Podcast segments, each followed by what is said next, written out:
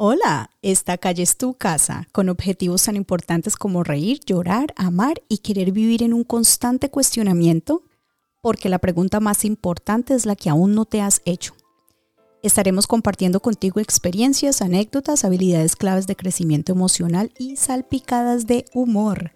Bienvenidos a Callecita Mía con Yo Calle.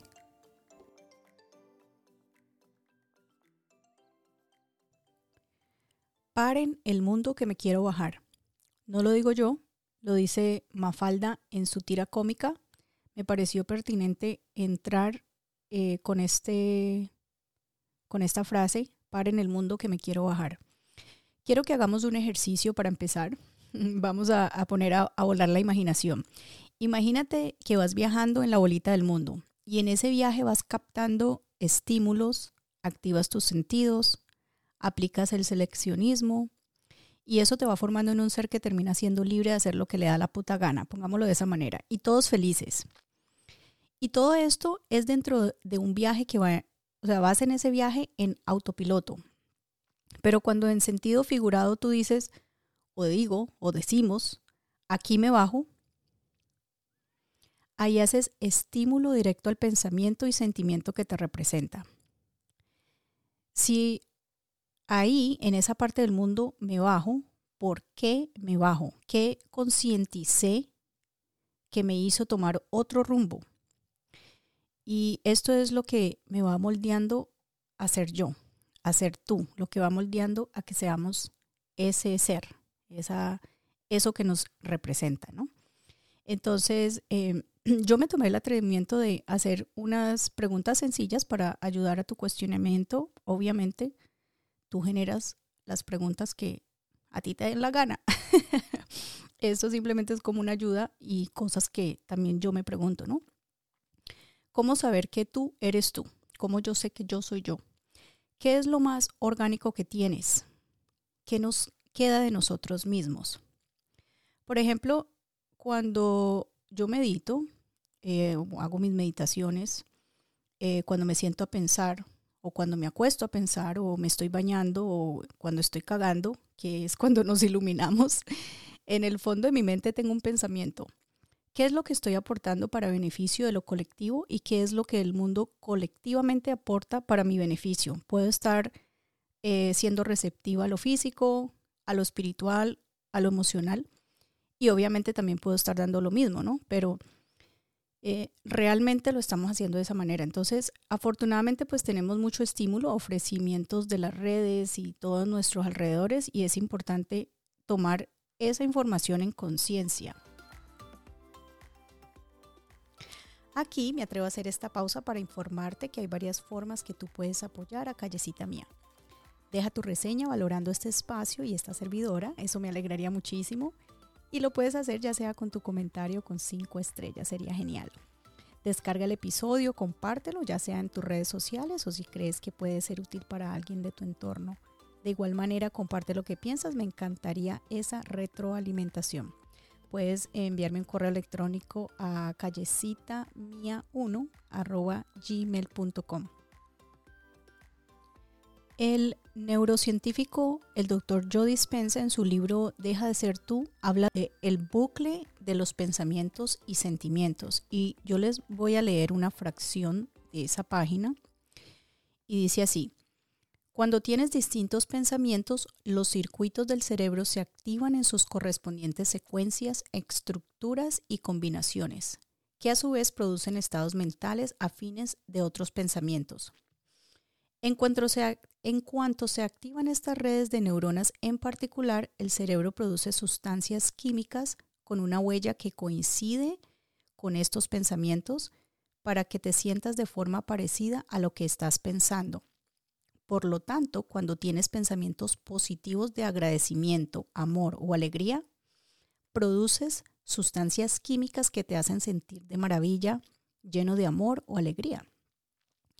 Lo mismo sucede con los pensamientos negativos, temerosos o impacientes. En cuestión de segundos empiezas a sentirte negativo, preocupado o impaciente. Entre el cerebro y el cuerpo se da una sincronicidad a cada momento. Oigan bien, vuelvo a repetir. Dice, Entre el cerebro y el cuerpo se da una sincronicidad a cada momento. En realidad, cuando nos empezamos a sentir de acuerdo con lo que pensamos, porque el cerebro mantiene una comunicación constante con el cuerpo, comenzamos a pensar de acuerdo con lo que sentimos. El cerebro está controlando continuamente cómo se siente el cuerpo, basándose en la respuesta química que recibe genera más pensamientos que producen las correspondientes sustancias químicas que coinciden con el modo en que el cuerpo se siente, para que primero empecemos a sentirnos de acuerdo con lo que pensamos y luego pensar de acuerdo con lo que sentimos. Hmm, muy interesante, muy interesante. Esta, esta parte me encanta. Les recomiendo que lean el libro. Este libro está espectacular. Se llama Deja de ser tú de Joe Dispensa. En el episodio de hoy la intención es que te des cuenta de dos cosas. Eh, ¿Qué tanto viaje llevas en autopiloto en lo superficial y qué otro tanto en lo trascendental? Para mí esto es valioso eh, para poder entrar en la pregunta ¿qué nos representa? La pregunta es ¿qué nos representa? Entonces, eh, porque pues la verdad es que tenemos mucha disparidad todo lo que nos ofrecen las redes. Nosotros empezamos a seguir un trending o tendencias que nos van llevando a seguir otras personas, nos volvemos seguidores de otros, adoptamos otras ideas, seguimos modas ajenas, estolqueamos a la ex o al ex y decimos que ya la superamos, ya lo superamos, etcétera, etcétera. ¿Cómo realmente podemos saber qué es lo que nos representa genuinamente? Entonces, eh, bueno, puede ser que tus fotos en las redes se ven fabulosas, tus filtros de imagen eh, son excelentes y pues no se te nota ese barrito, las ojeras que tienes y todos felices, ¿no? Y algunos engañados. Por cierto, hace unos días estaba escuchando a un chico que se llama Roberto MTZ del programa creativo y él estaba entrevistando a alguien y pues entre ellos estaban hablando de cómo las mujeres vendíamos por mostrar tetas, nalgas y pues todas esas tendencias son muy seguidas por otros ya eso se sabe, ¿no? Que eso es lo que vende más que las empanadas.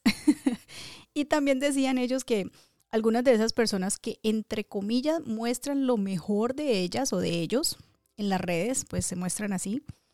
Ellos han conocido a esas personas, eh, han, han, conocido a esas personas, valga la redundancia, en persona. Y, y pues que entre comillas muestran lo mejor de ellos, en realidad no es así. Ellos dicen que no son ni la mitad de lo que ofrecen virtualmente. O sea que, en otras palabras, eh, nosotros mostramos lo que queremos que vean de nosotros y lo que queramos que acepten de nosotros. Y los que estamos del lado virtual seguimos engañados. Eso es en cuanto a la apariencia física. Eh, pues yo personalmente te digo algo y les voy a confesar. Si yo tengo un barrito o yo tengo ojeras, yo no quiero salir.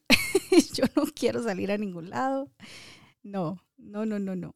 Me molesta que me vean ese puto barro en la cara y pues yo no sé si a usted les ha pasado que, que ese hijo de madre siempre se asoma cuando uno tiene un evento o cuando hay algo especial. Bueno, no nos salgamos del tema.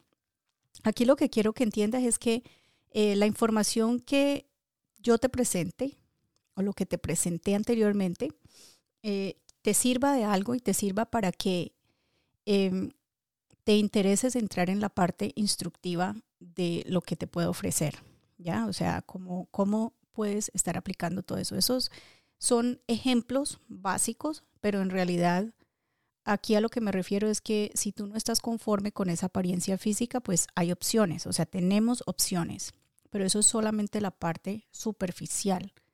Hay opciones para la parte superficial, ¿ya? Entonces, eh, si tú no estás conforme con esa apariencia emocional, tú te has puesto a pensar de pronto que si tienes opciones para alterar, esa imagen que te representa físicamente, también por qué no buscar opciones para alterar una imagen emocional. Entonces, dentro del ejercicio de alterar esa imagen emocional, le vamos dando ese mensaje al cerebro y nos vamos empezando a creer y a crear la imagen emocional que realmente queremos ser. Seamos honestos con nosotros mismos y concienticemos qué parte de nuestra imagen emocional es la que necesitamos alterar. Y también aceptemos e intentemos las opciones, de la misma manera que probamos imágenes para nuestro perfil.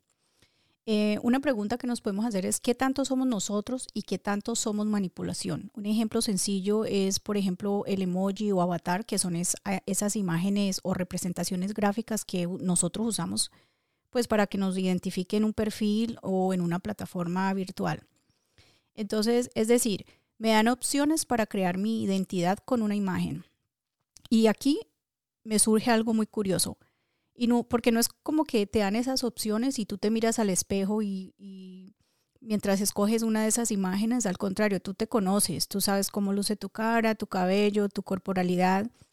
Y aún así, escoges el emoji que mejor te parece, y te identificas como te da la gana y lo cambias cuando te da la gana. Y todos felices.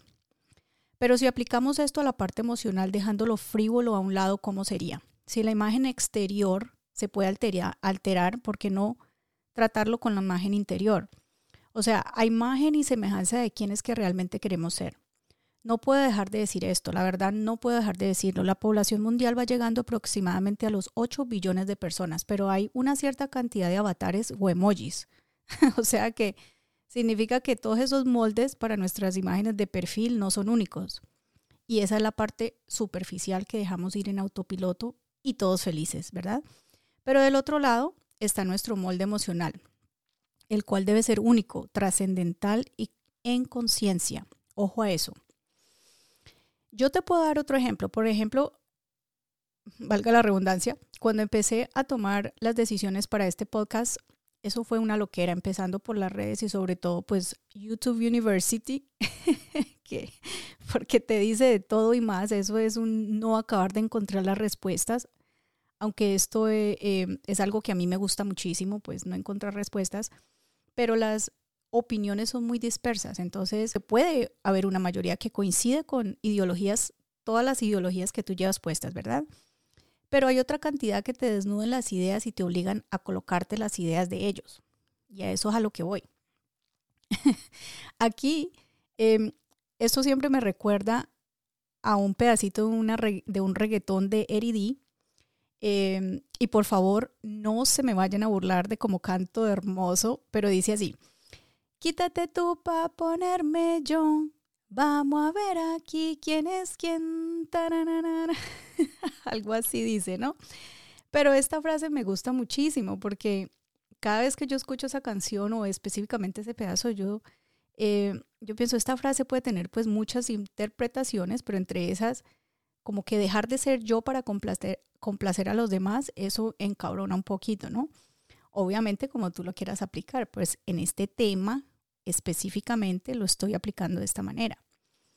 Claro que si tú eres una rebelde sin causa o un rebelde sin causa como yo, vas a mm, hacer lo que te da la gana dentro de los parámetros cero violencia, ¿no? Em, al menos te das el lujo de ser creativo y de ser tú. Aquí la idea es que lo que te represente te permita ser auténtico y mantener esa esencia. Y aprovecho a decirles pues que para que me vayan conociendo, que pues si de vez en cuando se me cae el filtro y me escuchas decir las jergas o entro en la práctica coloquial que me encanta mucho, em, esa soy yo dentro de los parámetros cero violencia. Y también traigo esto a colación porque, o porque pues lo digo, porque pues sigo escuchando la palabra trending o tendencia, que es básicamente seguir haciendo lo que nos dictan, usando las opciones que nos dan, eh, nos hacen creer que las decisiones que tomamos son propias, o nos dicen no digas esto, no digas lo otro, no hables del amor, no hables del odio, no hables de la vida, no hables de la muerte, etcétera, etcétera. Y yo digo, pues si yo no voy a hablar de lo que me da la gana, pues mejor no hablo, me quedo callada. Entonces, aquí estoy haciendo lo que me da la gana, ¿no? Em, yo quisiera cerrar aquí con más cuestionamientos, obviamente, que eh, en base a toda esta información, entonces, ¿qué te preguntarías tú? ¿Qué es lo que genuinamente te representa? ¿O realmente qué tendencias estoy representando? O mejor aún, preguntarte, eh, qué me detiene a hacer lo que realmente quiero que me represente. Muchísimas gracias por estar en esta cita. Hasta un próximo episodio y recuerda, esta calle es tu casa y tu cita es aquí en Callecita Mía con Joa Calle.